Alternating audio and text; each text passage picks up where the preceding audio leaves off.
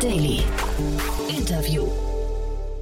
Herzlich willkommen zurück zu Startup Insider Daily. Mein Name ist Jan Thomas und wie vorhin angekündigt, Philipp Triebel ist bei uns zu Gast, der Co-Gründer von SellerX. Und ihr wisst ja, SellerX ist ein Unternehmen, das so richtig Rückenwind hat gerade.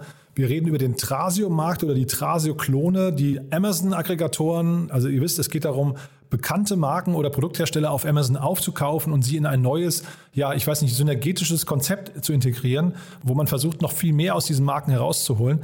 Und warum das funktionieren kann und warum das so eine richtig gute Idee scheinbar ist, das erklärt uns Philipp jetzt wirklich sehr, sehr ausführlich. Ist ein ganz, ganz tolles Gespräch vor dem Hintergrund einer 500 Millionen Dollar Runde. Also ihr seht schon, da ist richtig Druck auf dem Kessel. Bevor wir loslegen, noch kurz der Hinweis auf die weitere Folge. Nachher um 16 Uhr ist bei uns zu Gast Alexander Giesecke, der Co-Gründer und CEO von Simple Club. Und die Eltern unter euch oder zumindest die mit schulpflichtigen Kindern werden gerade die Ohren spitzen, weil der Name wahrscheinlich schon so eine Art Haushaltbegriff geworden ist.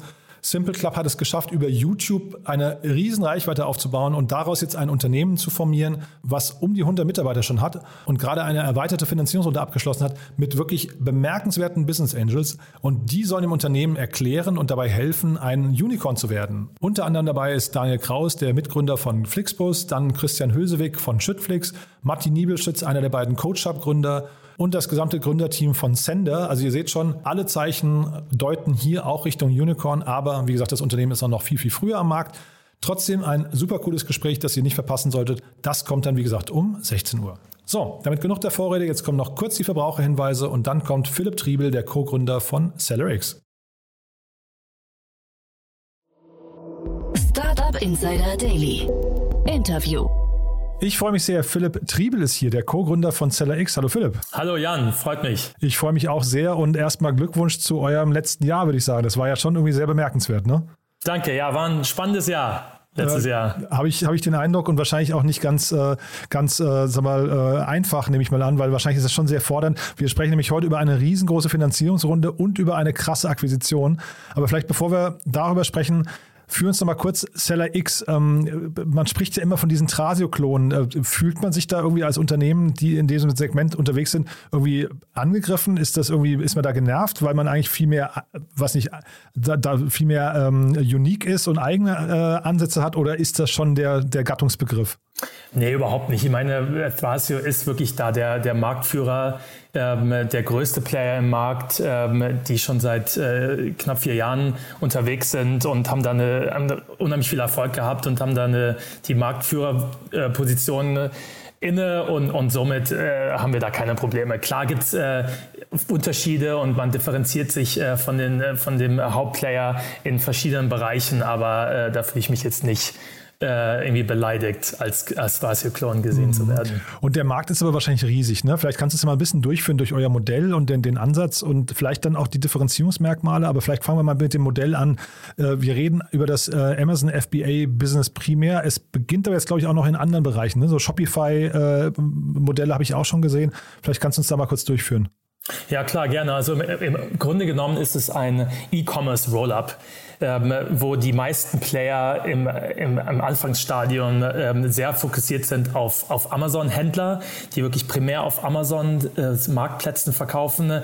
Primär FBA, das ist Fulfillment bei, bei Amazon, wo Amazon äh, die Fulfillment macht. Also sobald die Produkte in Amazons Fulfillment Centers ankommen, ne, handelt quasi Amazon den Rest. Äh, Picking, Packing, das Shipping an die, die Kunden, äh, Returns, Customer Service, alles äh, macht Amazon. Man kann natürlich aber auch FBM machen, das ist, äh, womit man dann der Merchant äh, selbst das Fulfillment macht und, und die Produkte selbst an die Kunden liefert. Ähm, aber im Endeffekt geht es darum, Amazon-Händler äh, zu kaufen oder auch andere E-Commerce-Players, ähm, dann dort natürlich durch äh, Synergie, Synergien zu heben, die weiter äh, den Wachstum anzukurbeln, ähm, Strukturen, Infrastruktur aufzubauen um äh, wirklich die, das, ja, das Wachstum einfach zu, äh, zu beschleunigen. Ähm, das geht, da gibt es einmal äh, Operational Efficiencies, da kann man in andere äh, geografisch expandieren, dann die Businesses auf andere Marktplätze, auf andere Kanäle, neue Produkte launchen. Also gibt es sehr, sehr viel, was man da machen kann. Und wenn man die gesamte Struktur hat und dann auch ein Volumen hat, dann kann man einfach äh, ja, äh, die Businesses äh, weiter wachsen lassen und natürlich auch auf der Kostenseite hat man unheimlich viele Synergien, die man heben kann. Ne? Und, und das ist sozusagen die Möglichkeit, ähm, eigentlich ein Portfolio von Consumer Brands zu kaufen. Und äh, anstatt die Brand selbst von neuem aufzubauen, was extrem schwierig ist und extrem teuer ist, weil es wirklich sehr schwierig ist, die Unit Economics, ähm, also die Custom Acquisition Cost und den Lifetime Value, da das irgendwie hinzubekommen, weil es einfach sehr, sehr teuer ist, Kunden zu akquirieren. Ne? Und deshalb ist es so schwierig, ganz neue D2C-Brands, Direct-to-Consumer-Brands aufzubauen. Und den Ansatz, den wir und andere Aggregators äh, nehmen, ist, dass wir anstatt die, die Brands vom, vom Scratch aufzubauen, dass wir die äh, wirklich äh, Produkte, die schon erfolgreich auf Amazon oder anderen Marktplätzen äh, verkauft werden, aufkaufen und dann die weiter, weiterentwickeln. Also wo wir wirklich sicher sind, das sind Produkte, die haben Product Market Fit gefunden. Ne? Kunden mögen die anhand der, auf Basis der, ähm, der Reviews, äh, kann man ja gut sehen auf Amazon, äh, äh, anhand der, der Ratings, welche Produkte da gut performen und die Kunden mögen. Ne? Und die sind natürlich dann so das Ziel für, für, die, für die Akquisition ne? von, den, von den Aggregators, äh, die man dann aufkaufen kann und dann weiter wachsen lassen.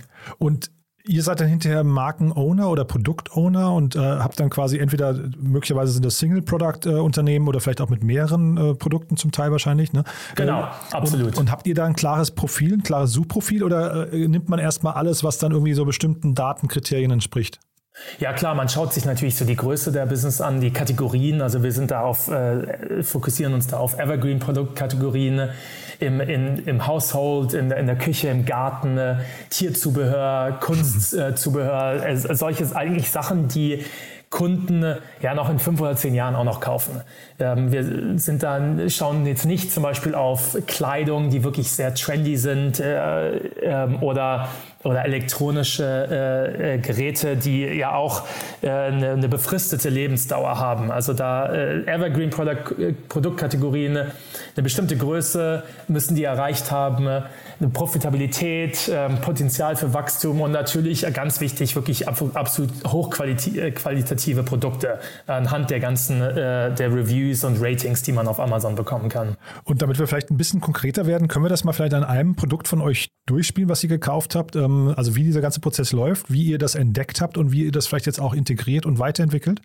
Klar, also es gibt eine Brand, können wir vielleicht mit der ersten Brand an, an anfangen. Das ist eine, ein Händler, der Kunstzubehör äh, verkauft. Ähm, Stifte, Malpinsel, Farbe, Aquarellpapier, solche, so, solche Sachen. Mhm. Ähm, den haben wir äh, gefunden, ähm, also die, haben wir direkt angesprochen, den, den, den, den Händler haben wir, haben, wir, haben wir gefunden, direkt Outreach gemacht, ähm, sind da ins Gespräch gekommen mit dem, mit dem Besitzer, der interessiert war am, am Verkauf und ähm, haben dann ja, eine Due Diligence natürlich gemacht ähm, zum Unternehmen, also dass die Zahlen auch, auch, auch passen auf der Commercial-Seite, dass wir da Potenzial sehen, den weiter zu wachsen. Ähm, die Produkte uns natürlich im, im, Detail angeschaut und haben dann äh, den, den Händler akquiriert. Äh, typischerweise oder immer haben wir eigentlich 100 Prozent der, der, des Businesses kaufen wir. Mhm. Ähm, gibt es normalerweise auch noch einen Earnout für den Verkäufer, äh, der dann an, die, äh, an den Wachstum äh, in den nächsten 12 oder 24 Monaten nach dem Verkauf gebunden ist, dass er da auch noch an, den, an den, der Performance ein bisschen partizipiert, an der Upside partizipiert.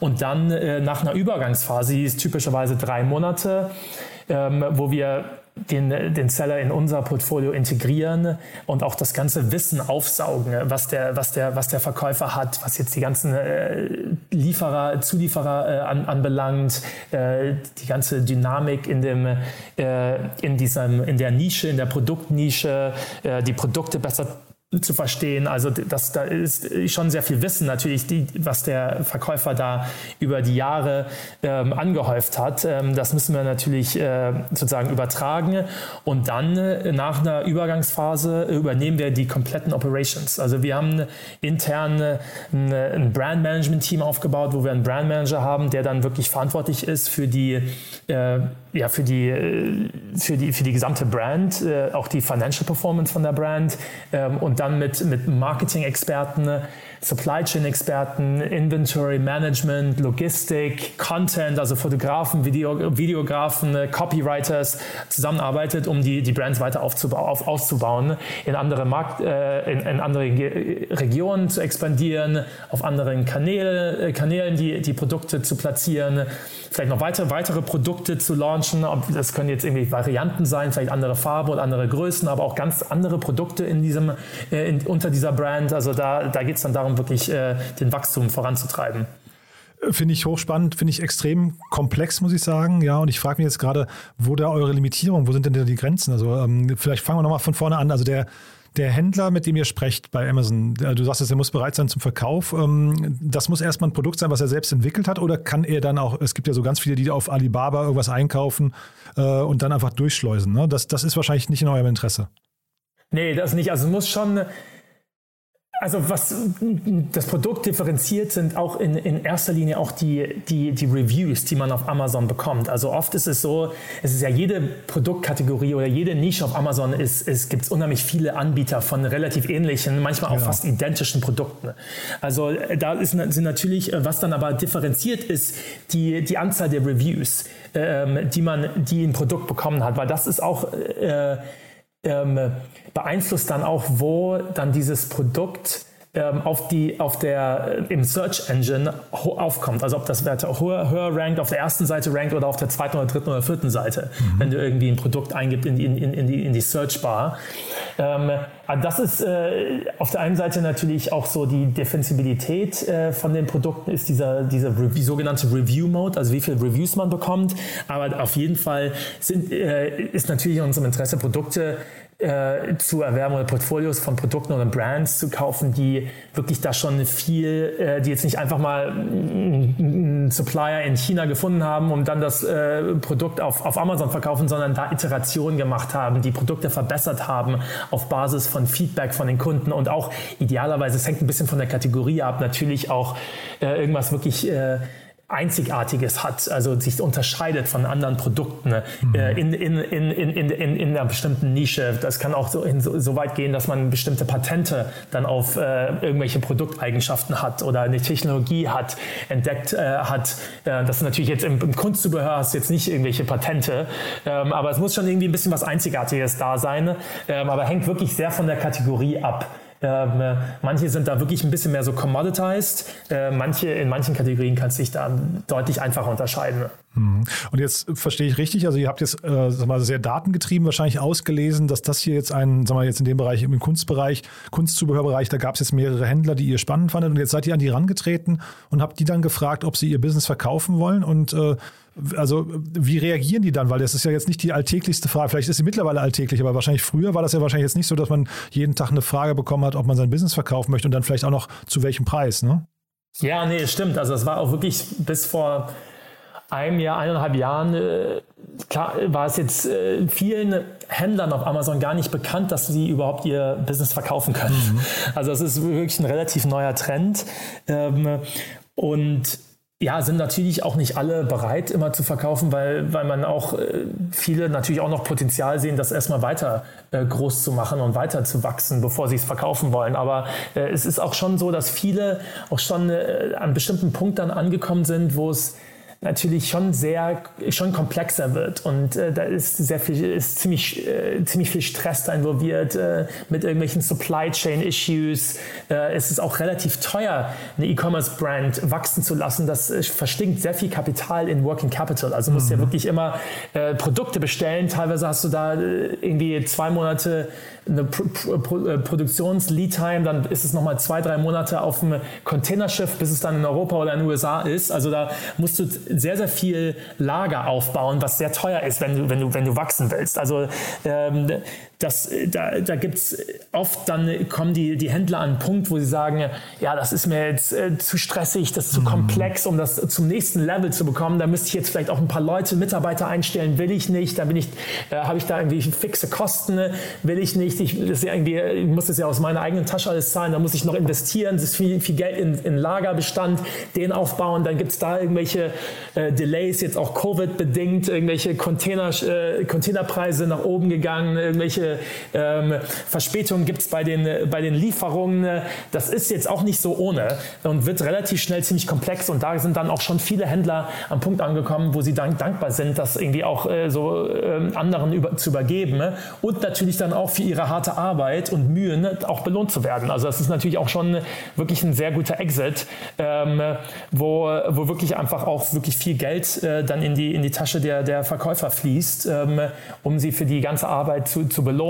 Und es ist ja auch nicht so, dass sie unbedingt ihr Baby ganz abgeben. Also da sind die teilweise noch über einen Earnout incentiviert und wir mhm. haben noch einige Verkäufer, die dann auch weiter an Bord bleiben, ne? über ein, zwei Jahre und wirklich noch mit Fulltime mitarbeiten. Obwohl an, sie nicht mehr die 100, also du sagst es ja vorhin, ihr habt die 100 Prozent, aber dann sind sie trotzdem noch dabei, meinst du? Als genau, ja, Angestellte ist, quasi, ja? Ja, genau. Es, es, es ist wirklich, äh, es ist so Case by Case, es ist unterschiedlich, aber in, in, in einigen Fällen sind die Verkäufer wirklich auf jeden Fall noch ein Jahr, vielleicht zwei Jahre auch mit dabei, manchmal auch ganz voll, Vollzeit ähm, als im, im, Team von Seller X mit dabei. Mhm. Ähm, aber das ist wirklich eine, äh, ja, hängt so wirklich von den Präferenzen von dem einzelnen Verkäufer auch ab. Ähm, manche wollen auch wirklich einfach äh, sich einem neuen Projekt widmen, haben andere Pläne, wollen irgendwo hinziehen, wollen, wollen was anderes machen, äh, wollen in Rente gehen äh, mhm. oder ein neues Business aufbauen und äh, sind, sind happy, da noch eine drei Monate Übergangsphase äh, mitzumachen, aber wollen dann äh, sich irgendwie anderen Projekten widmen. Ich weiß jetzt nicht, wie, wie sehr du dir in die Karten gucken lassen möchtest oder wie, wie, wie sehr transparent man da sein kann, aber wie, wie identifiziert man denn den fairen Preis, also für beide Seiten? Was ist denn für euch so eine Range äh, oder die Orientierungspunkte, auf die ihr schaut ähm, und was ist denn für den Händler hinterher akzeptabel? Also, oder hat man da vielleicht auch zum Teil Vorstellungen, die komplett jenseits von Gut und Böse sind, die dann einfach gar nicht funktionieren?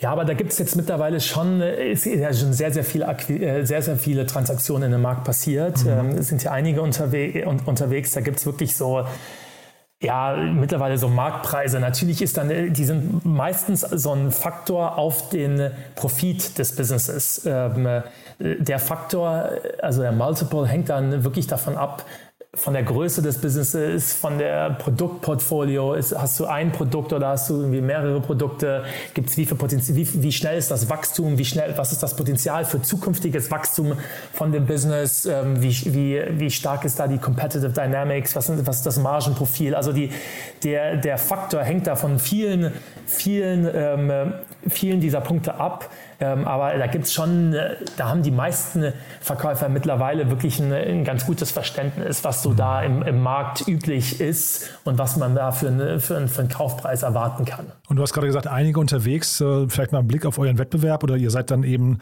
einer von mehreren. Wie sehr unterscheiden sich die Leute oder die, die einzelnen Unternehmen? Und ist das jetzt, äh, hat das dazu geführt, dass die, die Preise eben auch, dass sie angestiegen sind? Ist das also so ein Wandel vom, ich weiß nicht, Verkäufermarkt zum Käufermarkt, nee, Käufermarkt zum Verkäufermarkt oder wie ist das gerade? Ja, natürlich. Also ich meine, viel Kapital ist in den Bereich geflossen. Das hat die, die, die Kaufpreise nach oben getrieben, ganz klar. Ähm, ist aber wirklich seit so Q dritten Quartal letzten Jahres da wirklich irgendwie so ein, so ein Plateau erreicht. Also Aha. da sehen wir jetzt nicht die Preise weiter, dass sie weiter, weiter steigen.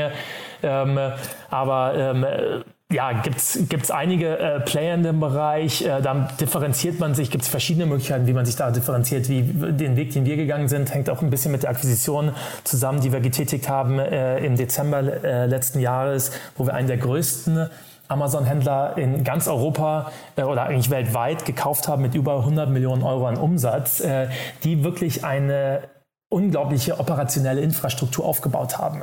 Ähm, sowohl in, in, in Deutschland, Europa als auch in China, äh, wo sie zum Beispiel ein 70-köpfiges Sourcing-Team, was die direkte Beziehung und Relationship mit den ganzen Suppliers in China hat, wo das dann nicht mehr über irgendwelche Agents geht, sondern direkte Relationships bestehen zu den, zu den Suppliers. Ähm, dann haben die eine gesamte Warehouse Infrastruktur. Also haben die ganzen haben Lagerhallen sowohl in, in China als auch in Europa äh, was, äh, was natürlich dann auch Kostenvorteile hat.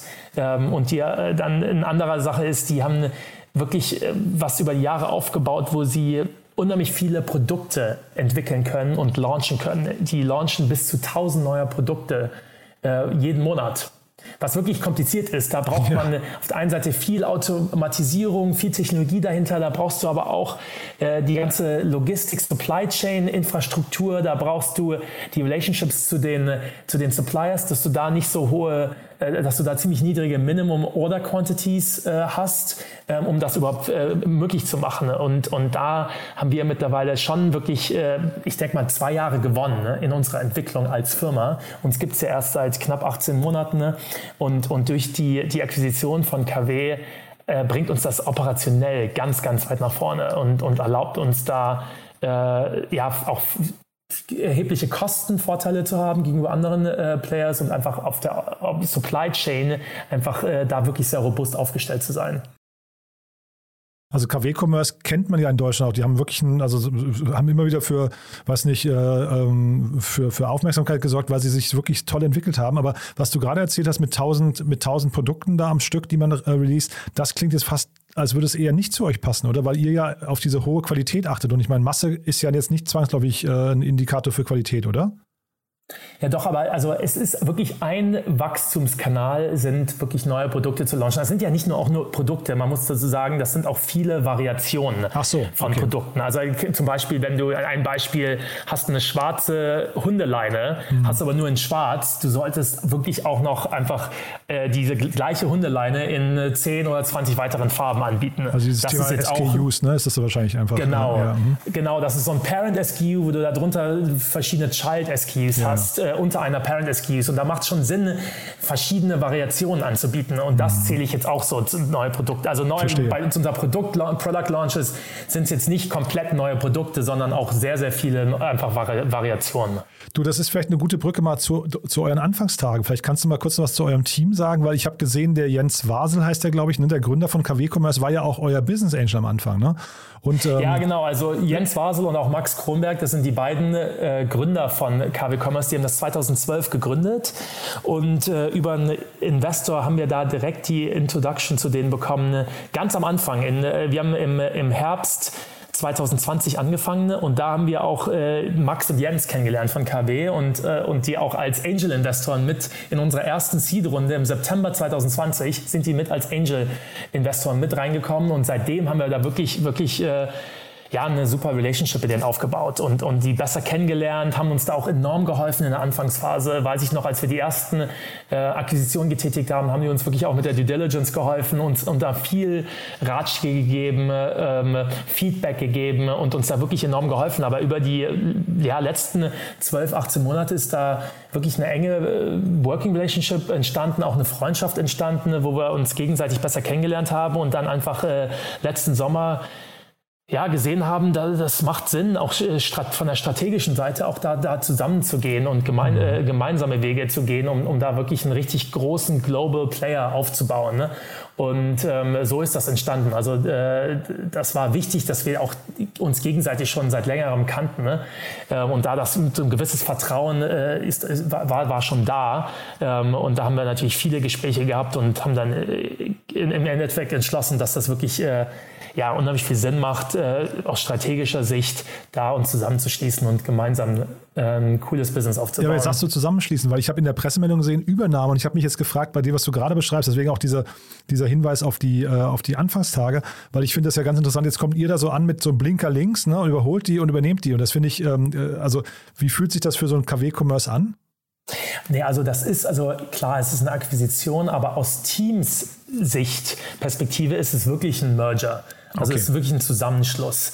Ähm, Max und Jens, die Gründer von KW Commerce, sind ja auch Teil des, des Senior Leaderships. Zusammen mhm. mit meinem Mitgründer Malte und mir sind wir da zu viert als Senior Leadership äh, von, der, von der Combined Entity jetzt unterwegs. Und da hat jeder wirklich auch seinen eigenen Aufgabenbereich, seinen eigenen, äh, die Departments, die, für, der, für die er äh, verantwortlich ist. Also, äh, und, und auch von den Teams her ist es wirklich eine, ein Zusammenschluss, wo wir da äh, ja, wie ein Merger eigentlich ähm, mhm. zu, zu, zu, sehen und da jetzt gemeinsam äh, zusammen Vollgas geben. Und das war das, was du auch vorhin meintest mit, ihr habt jetzt zwei Jahre gewonnen quasi. Ja, genau. Also diese gesamte operationelle Infrastruktur und, und Warehouse-Infrastruktur, das aufzubauen, Klar, das kann man machen, ne? Das dauert einfach. Mhm. Ähm, das machst du nicht innerhalb von ein paar Monaten. Also man ist ja hier in dem Bereich, auch wir haben schon wirklich ein sehr großes Team aufgebaut. Wir sind ja selbst auch ähm, vor KW waren wir auf über, über 300 Mitarbeiter schon, äh, sind wir gewachsen innerhalb von so 15 Monaten. Ähm, jetzt mit KW sind wir bei knapp 800 äh, mit, mit Mitarbeitern. Ne? Nach anderthalb ähm, Jahren, Wahnsinn. Ja, nach eineinhalb Jahren ne, ist natürlich wirklich eine, eine, Menge. Aber sowas hätte man natürlich jetzt nicht äh, also organisch aufbauen können in so mhm. kurzer Zeit. Diese gesamte, auch vor allem die Infrastruktur auch in China. Ähm, das, das geht einfach nicht innerhalb von ein paar Monaten. Ne? Das dauert mhm. einfach Zeit. Und wir haben ja jetzt gerade über den Wettbewerb gesprochen. Vielleicht nochmal dazu die Frage, wenn jetzt mehrere, also jetzt, äh, ihr arbeitet ja wahrscheinlich alle mit ähnlichen Datenbasissen. Ne? Also ihr habt ihr, ihr guckt alle auf die Reviews und ihr guckt wahrscheinlich irgendwie auf die, äh, ich weiß nicht, Rankings und so weiter. Äh, wenn ihr jetzt ähnliche Unternehmen identifiziert zur Übernahme, also ihr und die ähm, Mitbewerber von euch, Wofür entscheidet sich denn hinterher jemand, der verkaufen möchte? Was sind denn die Kriterien, auf die so jemand achtet? Ist es hinterher nur der Preis oder ist es die Earnout-Phase oder ist es auch, ich weiß nicht, das Gefühl, sein, sein, sein, seine Marke, was man, sein Lebenswerk an die richtigen Hände zu übergeben oder worauf achtet er? Ja, alle, alle drei. Alle also drei. du hast okay. da wirklich die wesentlichen, wesentlichen äh, Bestandteile erwähnt. Also klar, Preis ist wichtig, ganz klar. Ähm, aber es ist wirklich auch äh, ja, du musst irgendwie, willst dein Baby auch an die, die richtigen Käufer über, übergeben, dass die Brand weiter gut aufgehoben ist. Es ist ja auch im Interesse der Verkäufer, die da wirklich so viel Energie, Arbeit, Mühen reingesteckt haben in so ein Business, das überhaupt da hinzubekommen. Das ist ja wirklich auch nicht leicht. Also ich habe auch wirklich enormen Respekt vor den ganzen Händlern, die wirklich das, so ein Business aufbauen und da mal eins, zwei, drei, vielleicht vier, fünf Millionen Umsatz generieren, das ist wirklich äh, nicht zu unterschätzen. Das ist wirklich verdammt schwierig. Das, ist, das schafft wirklich nicht jeder. Ähm, und dann ist es auch in deren Interesse, wollen, die natürlich haben, dass auch die Brand da gut aufgehoben ist ähm, und auch weiter äh, gut performt und sich weiterentwickelt. Das ist natürlich in deren Interesse, sind aber auch natürlich über eine Earnout-Struktur daran interessiert, dass das an einen Käufer geht, deren Business, der wirklich äh, optimal aufgestellt ist, ähm, die Brand weiter aufzu auszubauen und zu, äh, zu entwickeln und weiter zu wachsen. Also deshalb da kommt dann natürlich so eine Reputation im Markt, ein Track Record, den man sich aufbaut, äh, ist da auch sehr wichtig, äh, um, um, um, um da natürlich auch so der Buyer of Choice zu werden. Ne? Ähm, für, für einen Verkäufer, falls, falls, falls er oder sie mehrere Optionen hat, ähm, an, an verschiedene äh, mögliche Käufer zu verkaufen. Ne? Mhm.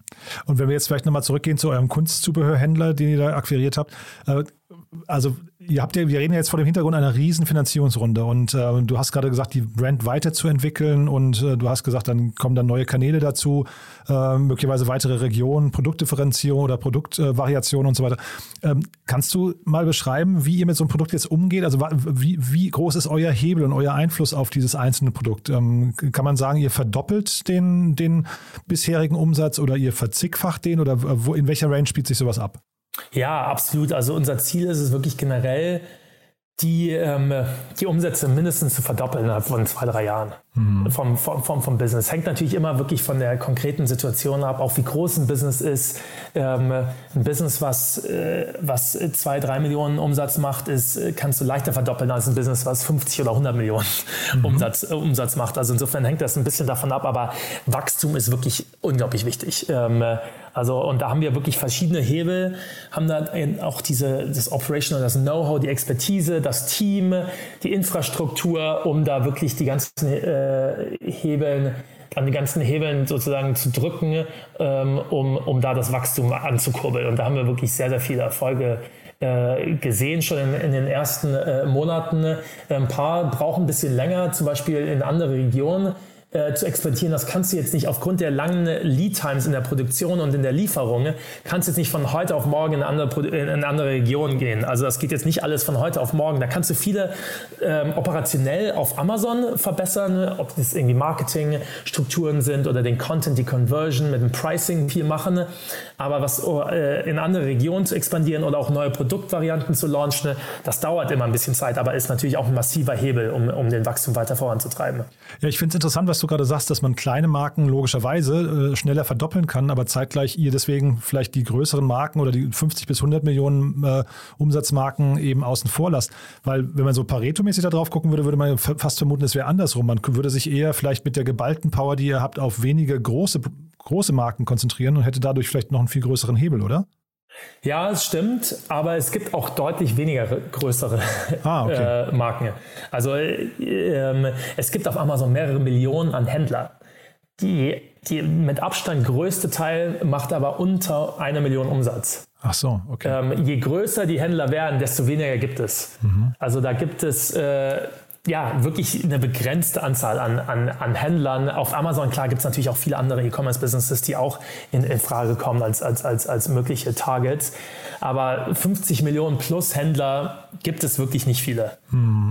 Und diese Kanäle, die ihr dann, also Region ist klar, dass, da, da, schaut man einfach, wo ist jemand nicht vorhanden und wo ist vielleicht Zahlungsbereitschaft und, und äh, Kundenfit. Aber äh, wie ist das denn mit den, mit den weiteren Kanälen? Also es wäre jetzt zum Beispiel raus aus äh, Amazon, vielleicht rein in Shopify, rein in den stationären Handel oder was sind so, oder kriegt dann auch jeder von genau. euch so, ein, so einen eigenen Webshop noch oder wie ist es, wie kann man ja, das vorstellen? Ja, genau, genau. Also äh, einmal gibt es noch andere Marktplätze außerhalb von, von Amazon, gerade in Europa ähm, gibt es ja Kaufland, Otto in, in Deutschland, mhm. C-Discount in Frankreich, Ball.com in, in, in Holland, Allegro in Polen, mhm. da gibt es Walmart in den USA, dann gibt es natürlich Ebay, also gibt es verschiedene, da gibt es bestimmt 12 bis 15 Marktplätze weltweit, die äh, relevant sind, die wahrscheinlich so 70, 80 Prozent aller Kunden weltweit abdecken. Da will man natürlich auf allen Seiten. Da ist Amazon natürlich eine, einer der führenden Marktplätze aber da gibt es noch andere. Das ist ein, ein weiterer Kanal. Und die anderen hast du erwähnt. Da gibt es äh, direkt D2C, also Shopify, mhm. ähm, wo du wirklich deine eigenen Webshops hast. Und dann gibt es auch äh, im Endeffekt auch B2B, also dass du wirklich direkt in, die, in, die, in den Einzelhandel äh, kommst. Ähm, Ob es jetzt irgendwelche ähm, ja, Drogerieketten oder Baumärkte, je nach Produktkategorie. Ähm, aber das ist, oder ein Walmart in den USA, also da gibt es natürlich viele äh, mögliche äh, ja, kan Kanäle auch direkt, direkt äh, über, über, über Brick and Mortar an den Kunden zu kommen. Das war aber für uns bislang noch nicht im Fokus. Mhm. Und wenn wir jetzt mal über diese 500 Millionen Dollar, das muss man sich wirklich nochmal äh, auf der Zunge zergehen lassen, Runde sprechen. Ähm, was ist denn jetzt die Fantasie eurer Investoren? Ist das hinterher, weil ihr so ein profitables Business baut oder ist es irgendwie ein sinnvoller Exit-Kanal, weil sich dieser Markt irgendwann konsolidiert, weil Trasio irgendwann im Zuge seiner internationalen Expansion alle aufkaufen wird, weil der Börsengang lockt? Oder wie, wie, wie ist da die Fantasie? Also die Fantasie ist einfach, ähm, dass man hier wirklich ein sehr, sehr großes Business aufbauen kann, das auch profitabel ist. Also mhm. die einzelnen Businesses, die wir kaufen, die sind ja alle profitabel. Mhm. Klar bauen wir, bauen wir Overhead auf, aber du bist einfach hier, ist jetzt, äh, ist wirklich der, der Weg, wirklich ein sehr profitables Business aufzubauen, ist, ist da und schon in, in einer frühen Phase. Du brauchst es nicht irgendwie in, ab Jahr vier, fünf, in drei, vier, fünf Jahren sind wir irgendwann mal profitabel. Nein, wir sind jetzt schon profitabel. Mhm. Also, äh, und trotz des schnellen Wachstums. Und das ist einfach, was du, was du hier wirklich aufbauen kannst, was, was wirklich sehr, sehr schwierig ist, das orga komplett organisch. Ist eigentlich unmöglich, das organisch zu schaffen. Das kannst du eigentlich nur so schnell schaffen in so kurzer Zeit, wenn du auch inorganisch wächst. Ähm, und ja, da gibt es einfach äh, klar, äh, ne, sehen Investoren und, natürlich auch wir wirklich ein Riesenpotenzial da, wirklich in, in, in relativ kurzer Zeit wirklich ein, ein sehr, sehr großes, nachhaltiges, profitables äh, Business aufzubauen, was man natürlich dann auch äh, ja, an die Börse bringen kann. Mhm. Der Jochen Krisch von Exciting Commerce hat mal gesagt, dieser ganze Trase-Bereich, den findet er persönlich, also das ist eine persönliche Einschätzung, einfach relativ langweilig, weil der irgendwie so vorhersagbar ist. Ne? Aber zeitgleich, wenn ich dir jetzt so zuhöre und diese ganzen einzelnen äh, Stellschrauben mir angucke, wahrscheinlich muss, das, das ähm, besticht ja dann hinterher von Operational Excellence, die da wahrscheinlich gefragt ist. Ne? Also man muss wahrscheinlich sehr detailversessen sein und jeden dieser einzelnen Bereiche komplett, äh, weiß nicht, perfektionieren, oder? Ja, absolut, 100 Prozent. Also Operations, Operation Excellence, das A und O. Mhm. Ähm, in, in jedem Bereich, im Supply Chain, im, im Marketing-Bereich, im Brand Management-Bereich, aber auch im, im Akquisitionsbereich. Ähm, da gibt es ja auch so Strukturen, die du aufbauen musst. Da musst du wirklich sehr diligent sein in dem, in dem Due Diligence-Prozess. Ähm, da wirklich die ganzen äh, da dürfen die auch keine Fehler äh, äh passieren. Also das geht eigentlich wirklich durch, die, durch das Business hinweg, ist Operational Excellence wirklich äh, absolut key. Technologie auch, Technology auch ganzen Automatisierung. Das ist, macht ja Amazon, ne? mhm. ist da so der Vorreiter an, an Automatisierung. Ne? Mhm. Ähm, da da gibt es bei uns auch unglaublich viel Potenzial in ganz verschiedenen Bereichen, ne? da Sachen zu automatisieren. Und trotzdem ist es so, dass ihr auch irgendwie, also gibt es da auch Herausforderungen oder Dinge, die dich irgendwie, die, die dir Sorgen bereiten, schlaflose Nächte oder sowas? Oder ist das, weil das klingt so relativ straight, man, man malt das irgendwie einmal an einem riesengroßen Whiteboard alles auf ne? und sagt, jetzt müssen wir hier irgendwie, du hast vorhin gesagt, hier kommt eine Fotoabteilung, da kommt ein Branding, Brand, Brandmanagement-Team und so weiter. Das kann man sich ja irgendwie alles relativ gut schon überlegen, so auf der, auf der großen Skala. Ähm, wo entstehen die Herausforderungen? Ja, ich meine, schnelles Wachstum ist immer eine Herausforderung. Also auch schnell ein Team aufzubauen, äh, Strukturen zu schaffen, ähm, äh, das auch da effizient zu gestalten, äh, Leute, die richtigen Leute zu, zu finden in den verschiedenen Bereichen. Also das ist, das ist nicht leicht. Also ich glaube, da haben wir natürlich ist eine, eine, Herausforderung für jedes Business. Ähm, aber klar, wenn man so schnell in so kurzer Zeit auch wächst und auch so schnell dann ein Team aufbauen muss, die dann die Businesses ähm, ja auch dann weiterführen werden. Die, mhm. Und wir, wir übernehmen ja die gesamten Operations von den Businesses.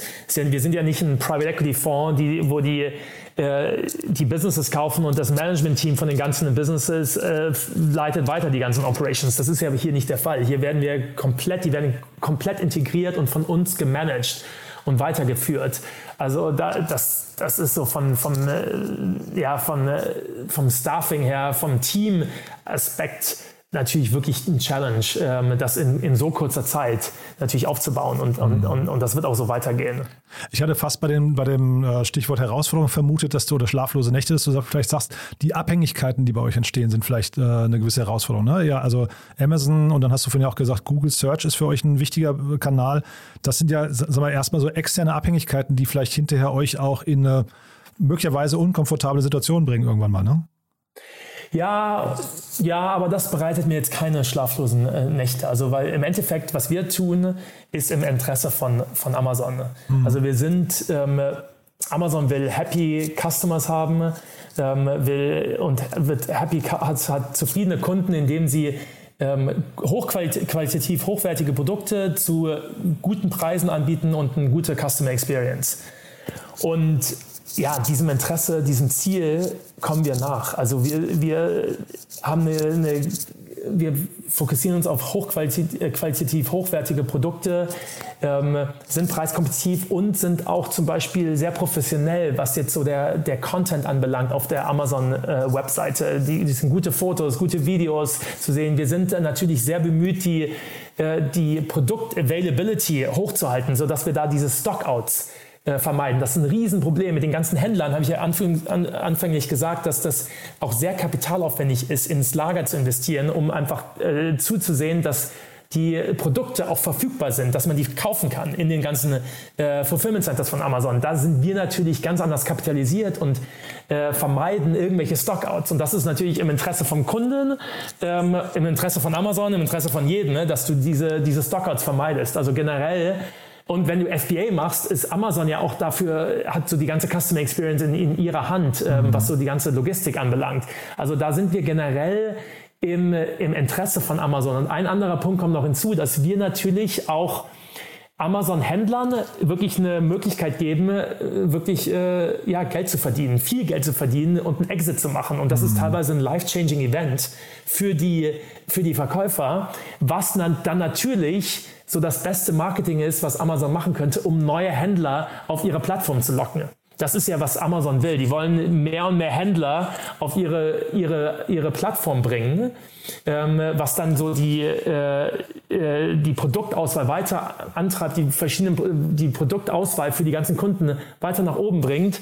Und da gibt es wirklich kaum besseres Marketing, was Amazon machen kann, als zu sagen, okay, kommt auf unsere, unsere Plattform, wenn ihr hier erfolgreich seid und ein Business aufbaut, äh, habt ihr die Möglichkeit, äh, vom, vom Aggregator gekauft zu werden und dann wirklich ein riesen Liquidity-Event zu haben. Mhm. Also das ist auch, kommt auch noch hinzu, was, bin, bin was total bei dir. Interesse ist. Ja, bin ich total bei dir. Mit Blick auf die Uhr und ich hätte wirklich noch ganz viele Fragen, aber vielleicht nochmal ganz kurz zum Schluss jetzt nochmal diese Gegenüberstellung der Kanäle äh, Shopify und Amazon, weil ich, ähm, ich hatte hier schon verschiedene ähm, Gäste, die dann gesagt haben, naja, Amazon ist zeitgleich auch so ein bisschen so eine Blackbox und was man ja den FMCG-Lern auch immer vorwirft oder, oder was so deren Problem ist, ihr, ihr, ihr seid ja so ein bisschen, agiert ihr ja wie so ein Unilever oder Procter Gamble, ne? Ähm, mit Direct-to-Consumer kommt man ja viel näher an den Kunden ran. Man hat viel mehr, mehr Insights. Ist das nicht hinterher die Strategie, die ihr eigentlich verfolgen müsstet, dass ihr sagt, mehr und mehr runter von Amazon, mehr hin zu euren eigenen Kanälen? Ja, ich meine, andere eigene Kanäle sind ganz klar auch, wird, wird auch ganz klar ein Fokus sein, wenn wir äh, als, als Wachstumsmöglichkeit. Äh, Aber die Marktplätze kann man einfach nicht unterschätzen. Mhm. Da sind einfach, da sind die Kunden. Die Kunden sind auf den Marktplätzen, Kunden sind auf Amazon. Ne? Mhm. Dann musst du auch als, als äh, E-Commerce-Business auf Amazon sein. Und, und gerade ne? in diesen Produktkategorien, wo wir unterwegs sind, diese Evergreen-Produktkategorien, ne, da gehen die Leute einfach auf die Marktplätze größtenteils, da, musst, da kommst du nicht darum rum. Klar wirst du weiter diversifizieren, andere Kanäle aufbauen, aber also wir gehen äh, davon aus, dass Amazon und auch andere Marktplätze da nach wie vor der dominante ähm, den, dominanten Anteil haben an unserem gesamten Umsatz. Hm. Und jetzt seid ihr schon 800 Leute, wahrscheinlich sucht ihr gar keine Mitarbeiter mehr, ne? Doch, auf jeden Fall. ja? Wir suchen immer gute Mitarbeiter. Ja. Immer, äh, in, in, wirklich eigentlich fast allen Bereichen auch.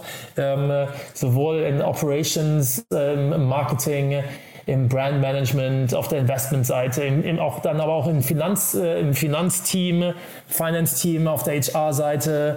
Also da gibt es wirklich in, in jeden, in, in jeden äh, Bereichen äh, wirklich äh, ja, Positionen, die wir, die, die wir füllen wollen. Und an welchen Standorten oder Berlin oder wo? Ja, hauptsächlich Berlin. Wir haben noch viele in Deutschland. Wir sind ja 2020 äh, gegründet worden und es sind seitdem ja eigentlich mit der Pandemie aufgewachsen. Ne? Mhm. Und ähm, insofern, insofern sind wir auch relativ flexibel. Also wir haben auch in Deutschland einige, die ähm, die remote arbeiten, ne? Äh, die gar nicht in Berlin sitzen. Das ist auch völlig okay für uns. Äh, wir haben ansonsten auch noch Standorte in, in Europa, in, in Polen, in Spanien, in London ähm, und dann natürlich und dann auch noch in, in, in USA, in Miami und in China. Startup Insider Daily. One more thing. Präsentiert von OMR Reviews. Finde die richtige Software für dein Business. Philipp, also ganz, ganz großartig, muss ich sagen. Ähm, dann lass uns zum Schluss nochmal, du weißt ja, wir haben eine Kooperation mit OMR Reviews, wo wir immer unsere Gäste nochmal bitten, ein Lieblingstool vorzustellen. Und da bin ich gespannt, was du mitgebracht hast. Ja, da würde ich mal was ganz natürlich Spezielles auch für, für Amazon-Kunden äh, vorschlagen. Und das ist ein, ein, ein Produkt, das heißt Keeper, K-E-E-P-A. Da gibt es auch ein, ein Chrome-Plugin. Ne? Und das ist eigentlich so ein Amazon Price Tracker. Also da kannst du wirklich auf jedem Produkt, was du auf Amazon suchst und kaufen willst, kannst du die, die Preishistorie sehen. Und das ist einfach unglaublich gut für die, für die Endkunden und einfach zu sehen, ne? ähm, ja, wenn jetzt irgendwie willst ein, ein Produkt kaufen, das ist, hat einen bestimmten Preis, kannst du sehen, okay, ist der Preis, wie ist der, hat sich der Preis in der Historie verhalten? Ist der gerade irgendwie äh, besonders teuer? Soll ich das gerade jetzt vielleicht nicht kaufen? Da kann man auch irgendwelche Not Notif Notifications einstellen, wo du dann benachrichtigt wirst, wenn der Preis wieder nach unten geht, auf einen bestimmten Preis äh, runtergeht und dann vielleicht der beste Zeitpunkt ist, das zu kaufen. Und das Beste ist auch, die Basisversion ist, ist, ist umsonst. Ist ja auch mega spannend für euch, ne, zu sehen, also wahrscheinlich jetzt, wenn man über eure Due Diligence nachdenkt oder über eure äh, Erstauswahl, zu gucken, wie haben sich Preise verändert im Laufe der Zeit, ne? Ja, absolut, absolut. Da ist zum Beispiel natürlich im, im, gerade im Anfangszeit von der äh, Corona-Pandemie, ähm, wenn man da jetzt äh, 2000, ja, so April bis, ja, bis zum Sommer auf jeden Fall äh, 2020 gesehen haben, da sind die Preise enorm angestiegen und in vielen mhm. Bereichen auch noch äh, im gesamten Jahr 2020 hoch geblieben. Muss man sich zum Beispiel das ganze Home äh, Fitness Equipment ja. äh, zu Hause anschauen. Ich meine, alles, äh, wenn du mal eine Hanteln oder sonst irgendwas kaufen wolltest, hast du wahrscheinlich in 2020 drei, vier, fünfmal so viel gezahlt wie, wie im Jahr 2019. Und da kannst natürlich, da hat sich natürlich schon viele, viele äh, die meisten Produkte wieder normalisiert, mhm. sind wieder auf ähnlichem Niveau wie, wie vor Corona. Aber da kannst du generell sehen, äh, die, die, die Preishistorie. Und das ist natürlich auch für uns in unserem, gebe ich dir vielleicht voll, äh, absolut recht, im Due Diligence-Prozess auch sehr wichtig zu sehen für uns. Das Segment One More Thing wurde präsentiert von OMR Reviews. Vergleiche Business Software mit Hilfe von tausenden echten Nutzerbewertungen. Alle weiteren Informationen auf omr.com/reviews. Philipp, hat mir großen Spaß gemacht. Vielen Dank, dass du da warst. Wir haben jetzt ein bisschen ausführlicher gesprochen. Ich frage jetzt mal nicht, ob wir was vergessen haben, sondern würde, würde einfach sagen, wir, wir vertagen das dann bis zum nächsten Mal, wenn es die nächsten großen Neuigkeiten gibt, ja? Perfekt, super, hat mich gefreut, Jan. Startup Insider Daily, Investments und Exits. Der tägliche Dialog mit Experten aus der VC-Szene. Das war Philipp Triebel, der Co-Gründer von SellerX. Und damit sind wir durch für heute Mittag. Aber nicht vergessen, nachher um 16 Uhr geht es hier weiter, wie angekündigt, mit Alexander Giesecke, dem Co-Gründer und CEO von Simple Club. Und dann sprechen wir über den Bildungsmarkt und wir sprechen über die wirklich abgefahrene Gründungsgeschichte, wie man über einen YouTube-Kanal kommt, ein richtig großes Bildungsunternehmen aufbaut. Das genau hat Alexander mit seinem Co-Gründer geschafft. Und ja, da haben sie gerade eine Finanzierungsrunde abgeschlossen über 1,25 Millionen Euro. Das ist schon die zweite Runde. HV Capital ist schon seit der ersten Runde dabei. Und jetzt kam, wie gesagt, noch ein ganzer Schwung spannender Business Angels dazu. Und ja, jetzt ist das erklärte Ziel, ein Unicorn zu werden. Mal gucken. Also lasst euch überraschen. Nachher um 16 Uhr. Es lohnt sich auf jeden Fall reinzuschalten. Bis dahin, euch erstmal einen wunderschönen Tag und ja, hoffentlich bis nachher. Ciao, ciao.